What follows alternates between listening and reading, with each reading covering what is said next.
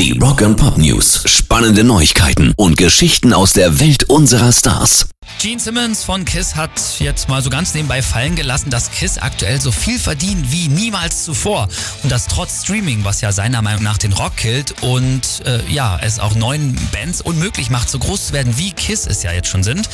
Er hat aber gesagt, bei Kiss stapeln sich die Tantiemen aus der Musik, Konzerteinnahmen, ihrer Abschiedstour und vor allem aber Marketingerlöse, die mittlerweile bei über einer Milliarde Dollar liegen. Rock and Pop News. Die Scorpions wollten eigentlich ja keine Stellung beziehen in Sachen Ukraine-Krieg, jetzt tun sie es aber doch. Und wie?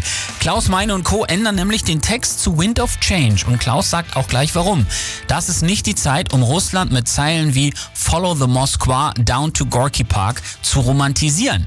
Stattdessen singt er jetzt bei allen Konzerten Now listen to my heart, it says Ukrainia. Rock and Pop News. Gibson hat eine neue Gitarre auf den Markt gebracht und das jetzt schon zum vierten Mal mit ihrer neuen, äh, mit ihrer einzigen weiblichen Botschafterin Lizzie Hale.